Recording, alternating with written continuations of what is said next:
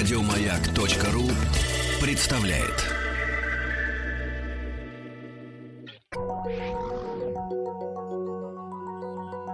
По заказу Гостелерадио. Радиостанция «Маяк» и телеканал «Наука 2.0» представляют.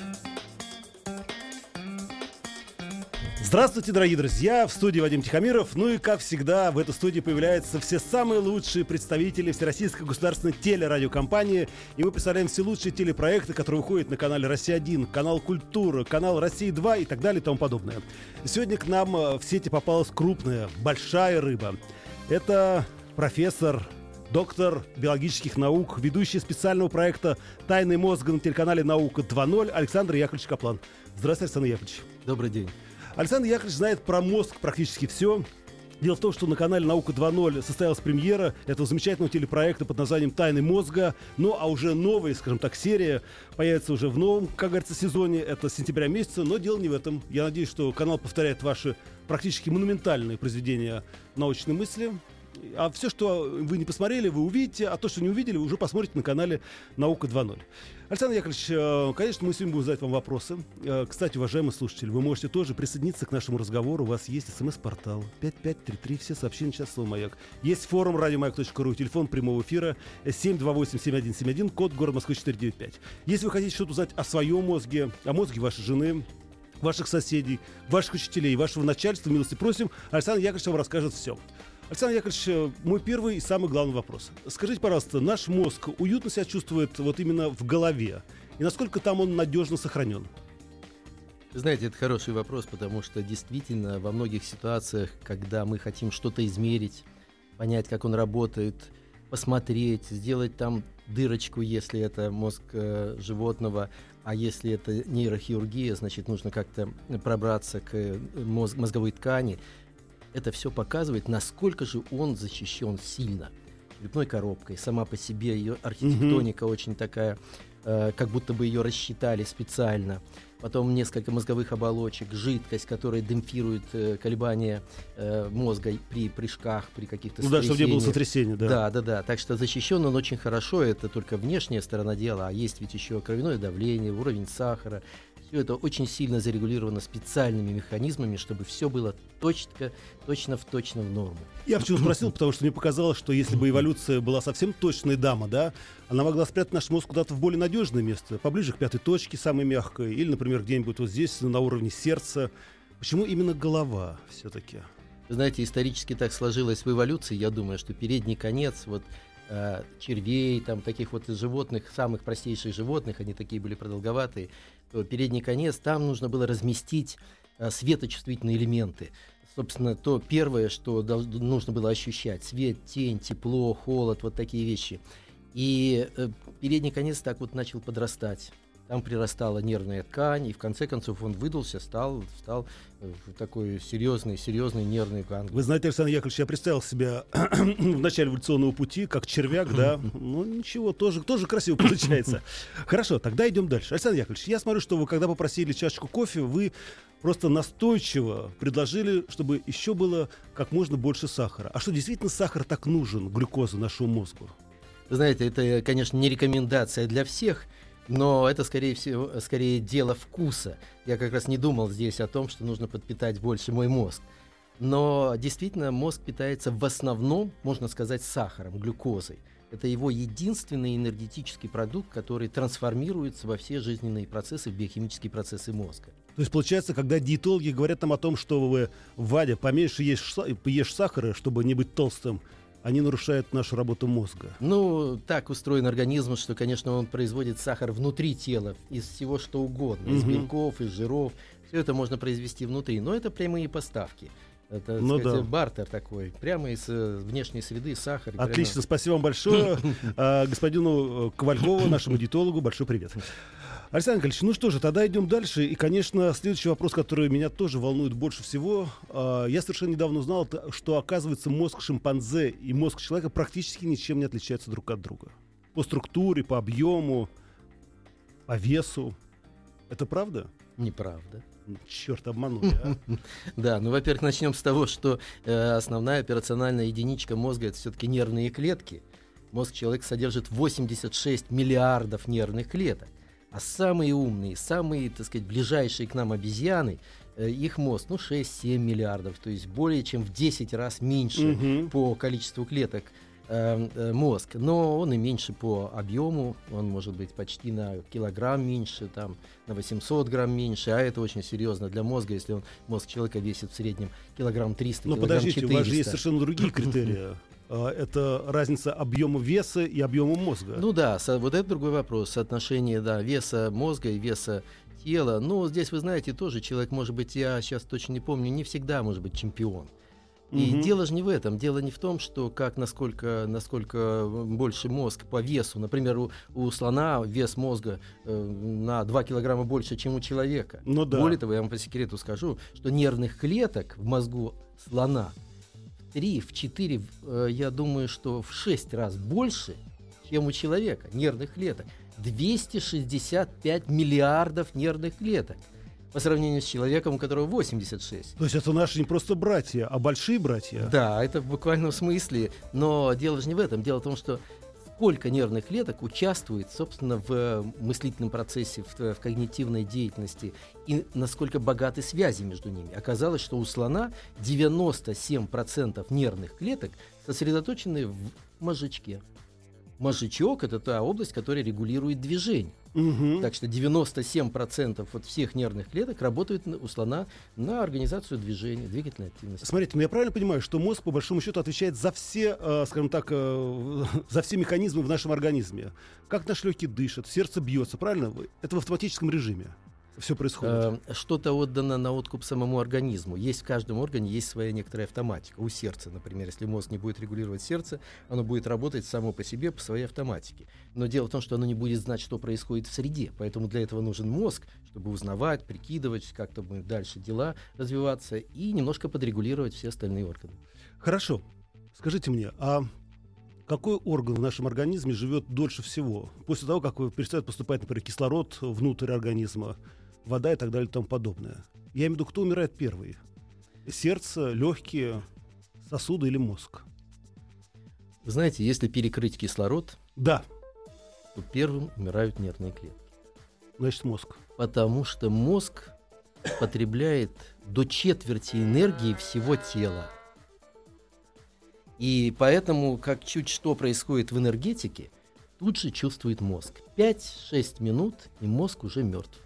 А мышцы могут жить очень долго. Само сердце, сердечная мышца может очень долго жить. Поэтому здесь вот не в пользу мозга. М, как интересно. Хотя э, у мозга есть другое преимущество. Нервные клетки мало болеют. Основные болячки, Ну которые да. цепляются к человеку, это сердце, печень, там, поджелудочная железа и так далее. А где вот есть настоящая болезнь мозга? Ну, скажут, склероз.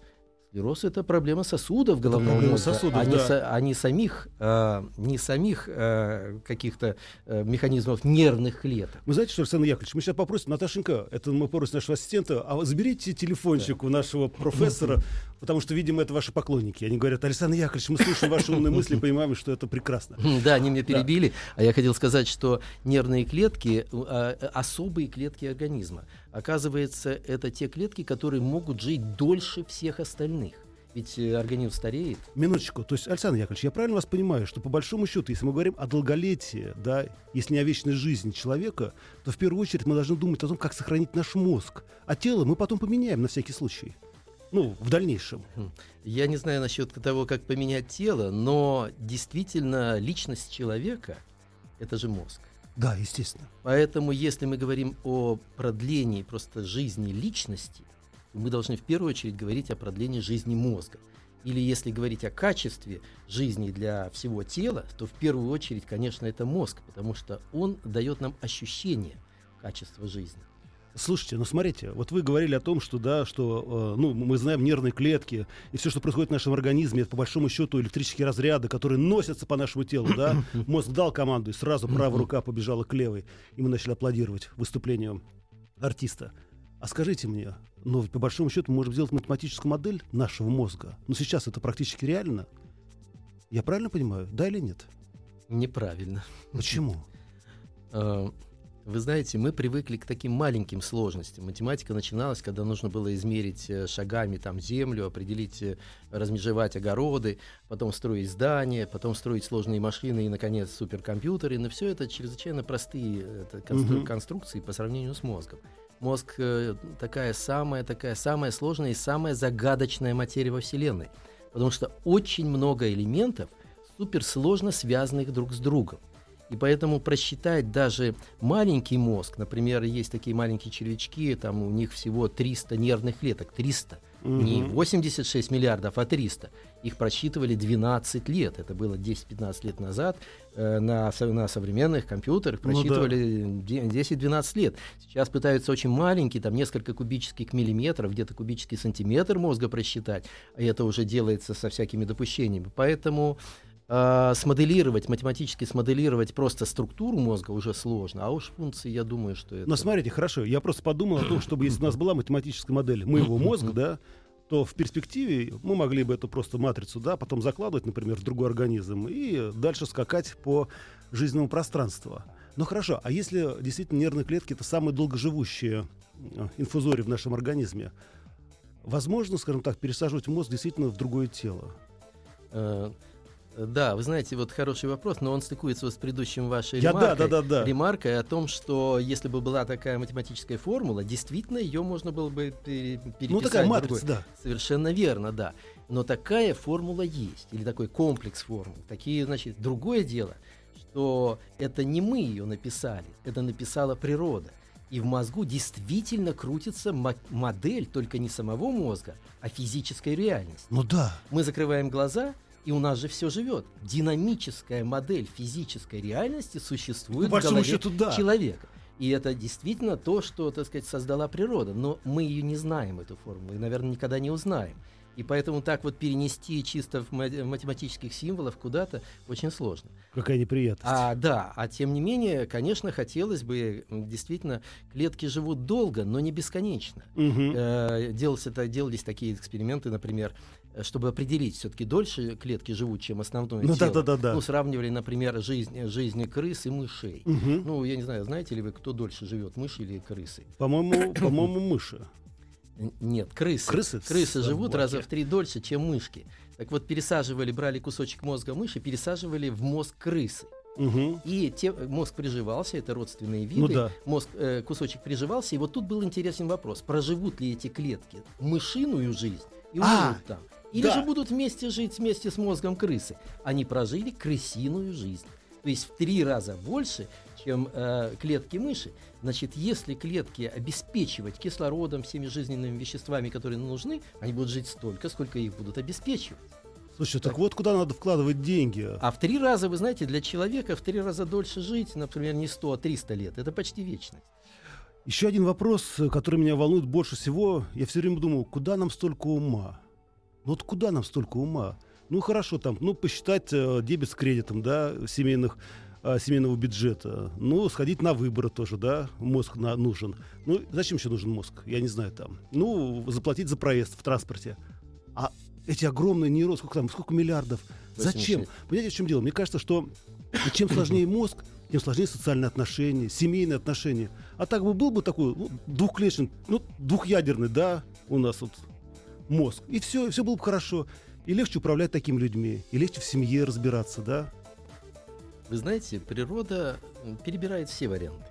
И такой А. вариант, о котором вы говорите, тоже в природе есть. Таких вариантов множество вариантов. Мгм. Потому что тараканы, например, они прекрасно живут с маленьким мозгом, Конечно. без всяких ум- умных мыслей, но они прекрасно живут около 400 миллионов лет. И ни- никуда не исчезают. Да, никуда не исчезают, то есть им комфортно с маленьким мозгом. Мгм. Поэтому для всех, так сказать, э, тварей всегда есть, существует определенное, определенное, так сказать, количество нервных клеток и мозга. Но дело в том, что мозг со- совершенствовался просто потому, что нужно было как-то выживать. И там, где, допустим, уже завладели едой и пространством тараканы, нужно было что-то такое Отвоевывать поумне- пространство. поумнее придумать так, чтобы справиться с этими тараканами и, так сказать, или освоить другую нишу. Ну, как видите, вот с тараканами не справились, но другую Мгм. нишу можно освоить. И поэтому совершенствовался мозг. И вот, а вот вопрос-то, конечно, э, такой очень такой правильный. Зачем так много мозга? Действительно возникает подозрение, что для обычной жизни, для человека у нас уже достаточно и мозга, и, так сказать, такого, ну, скажем, где-то близко к школьному образованию. Конечно. И почему? А ведь э, мы ощущаем в себе потенциал мозга еще больше того, что мы научились Конечно. и знаем. И это и есть тайна мозга. Но я вам ее уже открыл. Много мозга и много нервных клеток нужно для того, чтобы создать полноценную динамическую модель физической реальности. Вот поддержание этой модели и требует огромного количества нервных клеток, а нервные клетки это же не, не, не главные единички операциональной mm-hmm. деятельности мозга. Контакты между клетками, там, где определяется, прошел сигнал или не прошел, вот это вот главная операциональная единичка, а их миллион миллиардов. Не Хорошо. 86, а Скажите мне, вот вы говорите о том, что мозг с годами, тысячелетиями, поколениями совершенствовался. А за счет чего он совершенствовался? За счет кухни, например, что мы стали есть не сырую пищу, например, а уже начали готовить на пару, там, на сковородке. Из-за чего мозг начал совершенствоваться? Ну да, вы спрашиваете, что явилось там то, Толчком что, таким, то, да. что говорят у, у, у биологов движущим фактором да. эволюции. Ну, в основном все-таки, видите, борьба за выживание. Другое дело, что в какой-то момент по по получился такой скачок резкий от обезьян к человеку, угу. где появился язык, появилась, появилась новые типы О, коммуникации. еще поговорим отдельно. и так далее. И ученые вообще-то спорят по поводу того, в чем дело, что же определило этот скачок. Но похоже, что главное это, это, это появление языка. Все-таки язык. Язык и коммуникация принципиально изменили мир для живых существ. Теперь уже можно было получать сведения не от, не от простой мертвой природы. Что такое камень, как ну его да. сделать острым. А оказывается, в поле зрения попадал другой субъект, который обладал уже своим опытом, и с помощью коммуникации можно было объединять эти э, опыт. И таким образом, если в, среди 10 людей один что-то знает одно, другой, другой, другой, третий, все они в 10 раз больше имеют опыта за счет коммуникации. Как интересно. Да, поэтому вот получилось, что резко изменилась жизнь, а и вот язык и дал толчок для формирования вот этой динамической модели реальности в голове, и все стало совсем другое. Мы перешли в другую жизнь. Мы перешли во внутрь ментальный мир. Информационное поле стало да. совершенно другим. А, напомню, друзья, что у нас тут находится Александр Яковлевич Каплан, это доктор биологических наук, профессор, ведущий специального проекта «Тайны мозга» на телеканале «Наука 2.0». Вы можете задавать ваши вопросы на наш смс-портал 5533. Все сообщения начинают слово «Маяк». Есть форум радиомаяк.ру. Телефон прямого эфира 728-7171, код города Москвы 495. Нам скоро придется уйти ну, на новости. И у меня еще один вопрос. Скажите, пожалуйста, ну, если мозг — это такая, ну, при рождении человека, это абсолютно чистая матрица, зависит ли э, скажем так, какой ребенок национальности и какой язык он будет изучать, и какой язык станет его ну, основным носителем. Вот есть какая-то разница? Или, скажем так, наш мозг совершенно спокойно, если бы, например, там, я русский, родился бы в Японии, я совершенно спокойно бы освоил японский язык, даже не знал бы, что я русский по происхождению. Э, да, вы знаете, мозг в этом смысле чистый лист у него есть уже преформированные, то есть уже заранее подготовленные структуры, которые осваивают язык. Есть, да? Э, потому что язык, он немножко уже существует внутри мозга, э, не русский, английский, а вот семантика, структура, угу. синтаксисы, которые только нужно напитать какими-то словами, японскими, да, да, русскими да, да, да. или другими. Поэтому здесь как-то мозг в этом смысле абсолютно чист, и, и как мы знаем, делались эксперименты плохие, где пытались... Плохие? Э, да, пытались ребенка, детей посадить э, в замкнутое помещение, никак с ними не разговаривать и посмотреть, на каком же языке они в конце концов заговорят. И на каком? Они говорили на, языком, на языках жестов потому что никто не мог их научить какому-то языку. Ничего себе. Друзья, мы на секунду прервемся. Еще раз напомню, в студии находится Александр Яковлевич Каплан, это доктор биологических наук, профессор, ведущий специального проекта «Тайны мозга» на телеканале «Наука 2.0». А, кстати, этот канал, как вы знаете, входит в кабельной сети крупнейших наших э, поставщиков телевизионного вещания в России, так что вы можете найти его. Главное только желание. Мы сейчас на секунду прервемся. Ваш вопрос, смс-портал 5533. Все сообщения сейчас слово «Маяк». Есть форум радиомаяк.ру и телефон прямого эфира. 728-7171, код город Москвы, кто не знает, 495. До встречи. По заказу Гостелерадио. Радиостанция «Маяк» и телеканал «Наука 2.0» представляют – Итак, дорогие друзья, я напоминаю, что в студии находится Александр Яковлевич Каплан. Это доктор биологических наук, профессор, ведущий специального проекта «Тайны мозга» на телеканале «Наука 2.0». Этот канал входит в пакет цифровых каналов э, Всероссийской государственной телерадиокомпании. Александр Яковлевич, прежде чем мы продолжим наш разговор о мозге, я хочу сделать э, комплимент вам, э, людям, которые создавали эту программу. Если кто не видел, просто это действительно ну, я считаю, что такой телевизионный шедевр, потому что настолько сделано с любовью, настолько искренне, необычно по монтажу, по подаче материала. Я реально преклоняю голову. У меня было полное ощущение, что если бы вы говорили на английском языке, я подумал, что это какой-то проект BBC там или э, какого-то другого иностранного канала. Это Большое прям вот я спасибо, честно могу да, сказать. Я думаю, что обрадуются вашим комплиментам мои коллеги, которые делали. Но для меня это сложный, конечно, проект, потому что не свойственный для моей работы. Да, но мне вы, было вы, очень вы интересно. настоящий живой профессор, но вы настолько органично там. Понимаете, в чем дело? Я говорю, мы вот поспорили немножечко за, за, за кадром. Александр Яковлевич говорит, все-таки лучше, чтобы это был ведущий артист. Артист, знаете, он мог бы сыграть, но не мог бы рассказать так, как рассказали вы, о тайнах мозга. Вот и все, да. Спасибо, да. Так, ну возвращаемся к мозгу. Э, напомню, друзья, что телефон прямого эфира э, 728-7171, код город Москвы 495. СМСки приходят на номер 5533. Все сообщения через слово «Маяк». Есть форум радиомаяк.ру. Тут к вам очень много вопросов на наш СМС-портал. Ну, давайте начнем с телефонного звонка. Юрий, Иркутская область. Здравствуйте, Юра. Здравствуйте, Вадим. Здравствуйте, слушаю вас. Да, Скажите, пожалуйста, мне вопрос к уважаемому профессору. да, пожалуйста. Как современная наука относится к феномену дежавю? А, дежавю. О, спасибо большое, Юрий. Ага. Да, всего Спасибо. доброго, до свидания, счастливо. Вы знаете, да, потому что дежавю, насколько мне известно, постоянно муссируется и в средствах массовой информации, и в научных э, сферах. Э, Дежавю это, это такой феномен, когда человек э, как будто бы был уже в этом месте, он помнит то, что У на меня самом было деле... три, три раза, как минимум. Это ощущение полное. Да, вот мне подтверждают, что это, не, это реально видел каждый, ка- ощущал каждый. Ну, вы знаете, феномены памяти. Э, Память ведь у, ведь у нас это, она отрывается уже немножко от реальности. Э, Она э, служит нам только для практических целей. Там, где э, в практике она нам необход- не необходима, она может немножко фантазировать. Дело в том, что память это же э, мы знаем, что есть такая кратковременная память, Мгм. когда, когда что-то крутится в голове несколько минут, может быть час, а есть такая уже долговременная, что укладывается надолго, почти навсегда.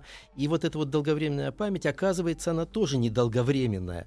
А когда мы что-то вспоминаем, она всплывает полностью вся из этих долговременных хранилищ, и там ничего не остается. В этот момент она всплывает прямо в кратковременную, то, что мы помним, И мы ее теряем. и мы, дело в том, что ее смешиваем с при- вновь приходящими событиями, и дальше она укладывается обратно в эти кладовки.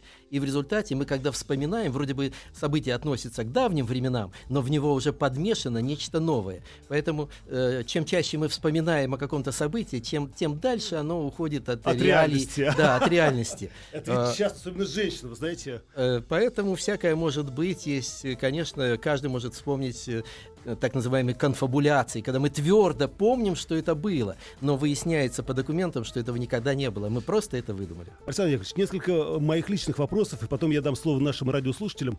А скажите мне, пожалуйста, почему природа так все мудро устроила? У нас две руки, две ноги, два глаза, да, и один мозг.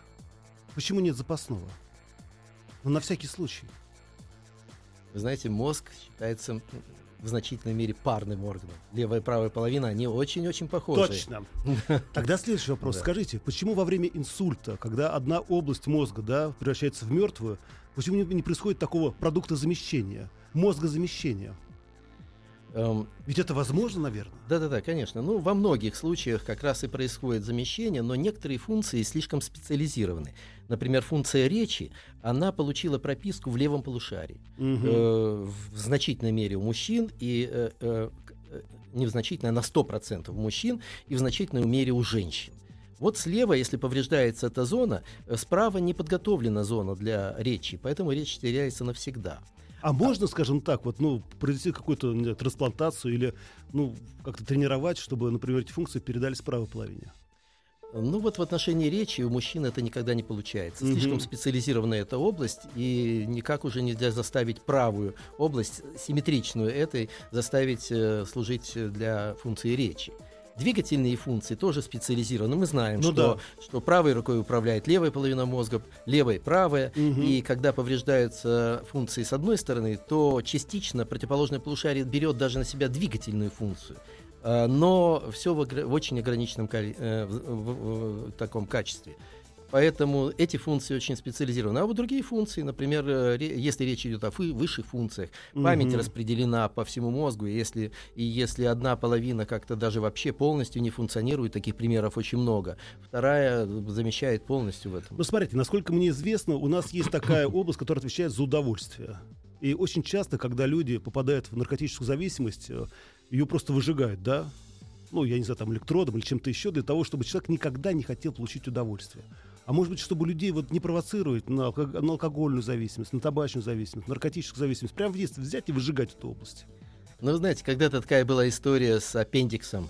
Э, Да, так сказать, кстати. может быть, да, может быть, у каждого ребенка сразу вырезать этот аппендикс, чтобы не было проблем в будущем. Я, кстати, помню, в детстве читал Да. даже где-то Но- в газете об этом. Да, да, да. Но и, так сказать, где-то, где-то были, были, так сказать, поклонники этого. например. Но э, даже для, для этого, в общем-то, похоже, не нужно, казалось бы, ненужного а, кусочка кишечника, оказалось, что какие-то функции для него все-таки прописаны в организме. Поэтому Мгм. так, так лучше не делать.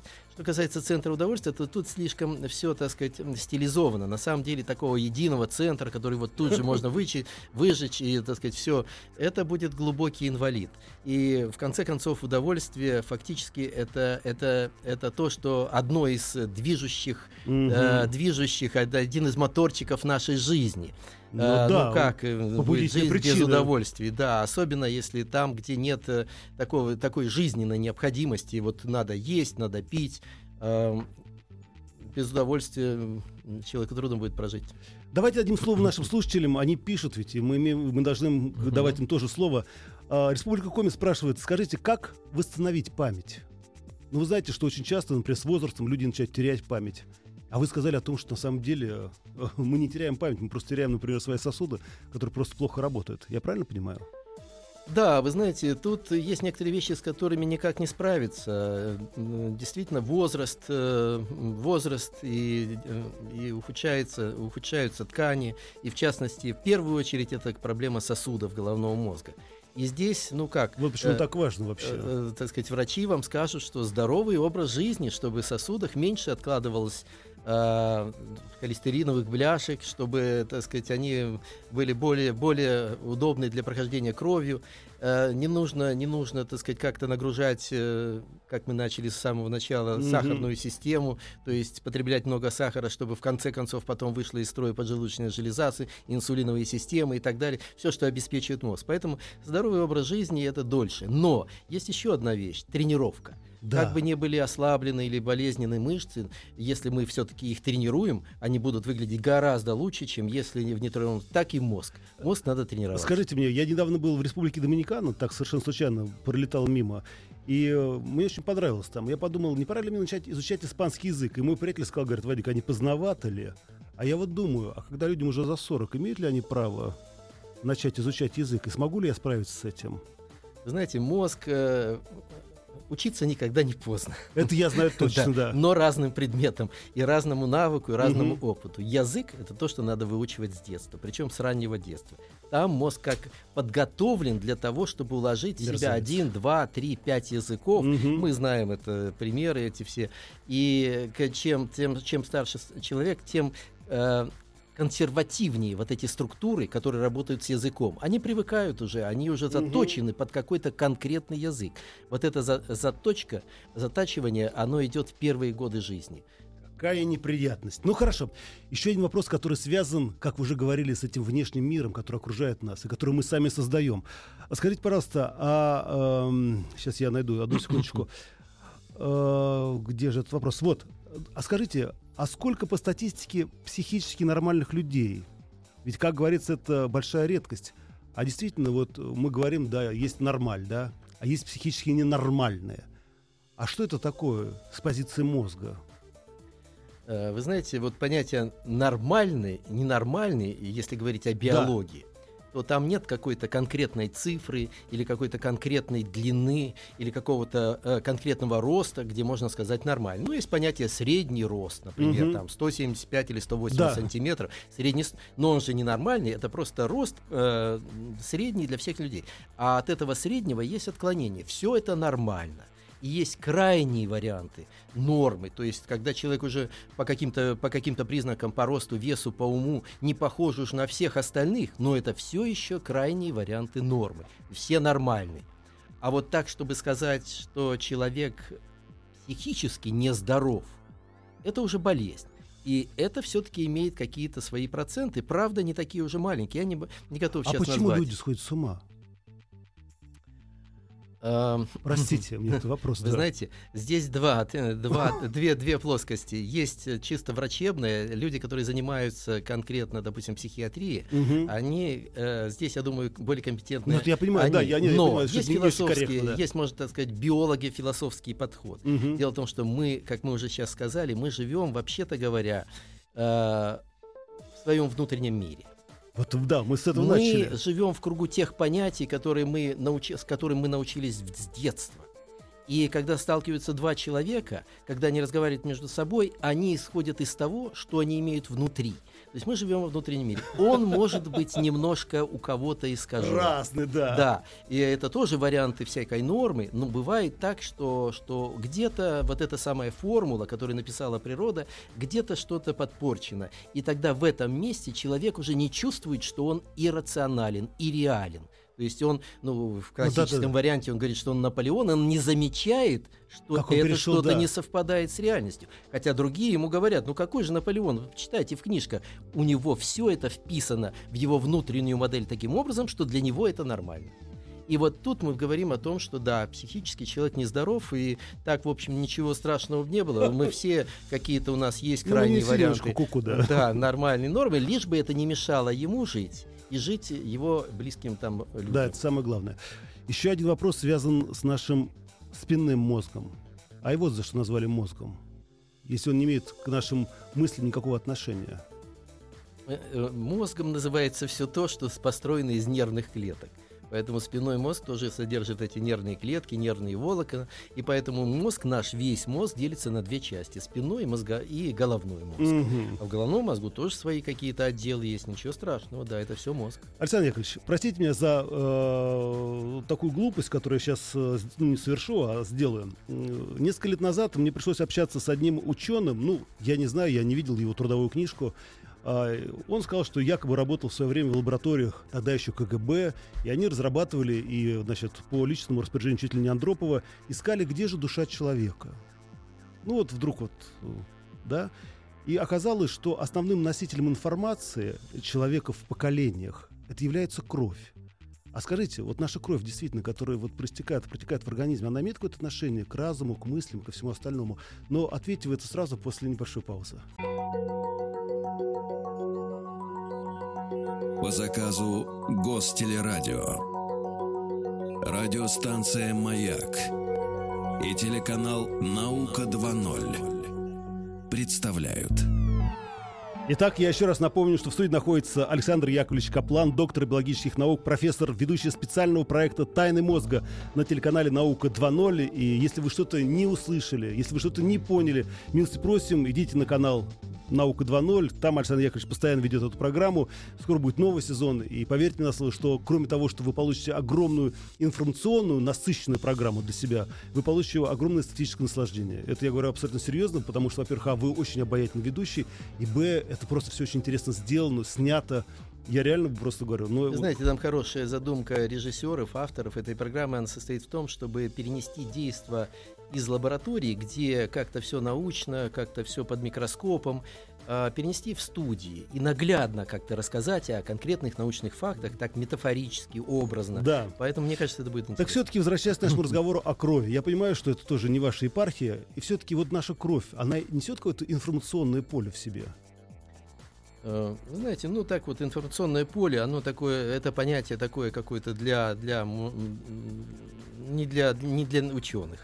Вот. А, конечно, э, кровь это клетки крови, они все имеют генетический материал, поэтому они имеют, кон- конечно, колоссальную информационную составляющую в виде генов. Гены А, Гены это на, они сохраняют нашу, хранят нашу индивидуальность, нашу биологическую индивидуальность.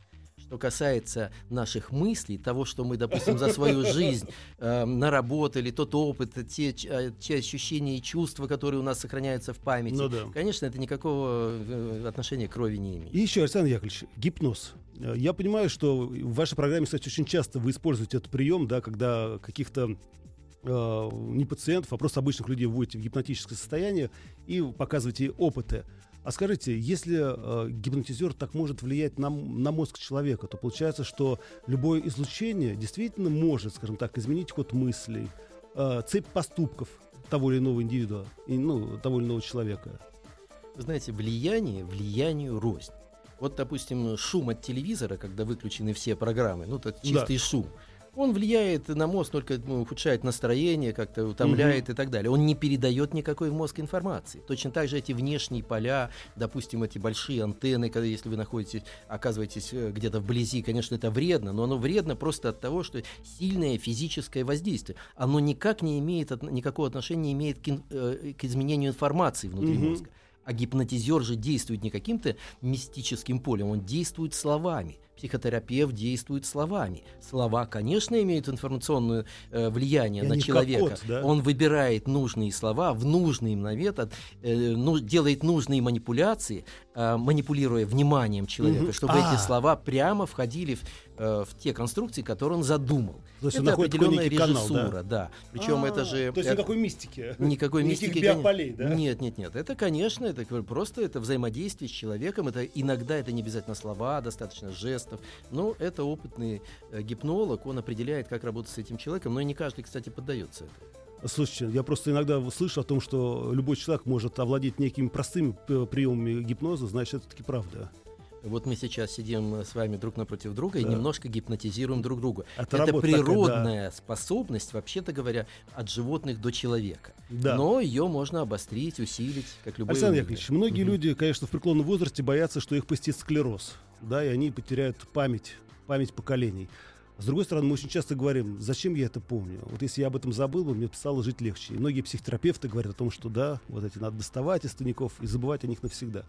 Скажите, а можно ли блокировать действительно какие-то неприятные отрицательные воспоминания? Эм, Да, сейчас есть научные подходы, такие нейрохимические подходы к этому, но нужно очень точно работать с памятью. То есть, условно говоря, мы говорили с вами, что ее можно извлечь в момент воспоминания. В этот момент она становится чувствительной, и там можно подрегулировать. Мгм. Вы действительно можете подмешать чего-нибудь приятного к неприятному, и, может быть, оно компенсирует. Это в буквальном смысле.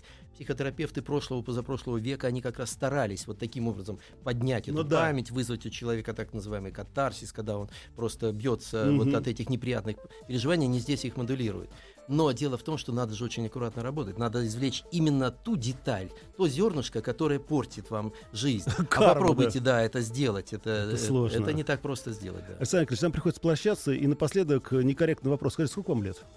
64 года. Э, Я не знаю, есть ли у всех э, видеотрансляции. Дело в том, что вы выглядите, ну, максимум лет 55. И у вас такой, Спасибо. све- у вас такой свежий ум.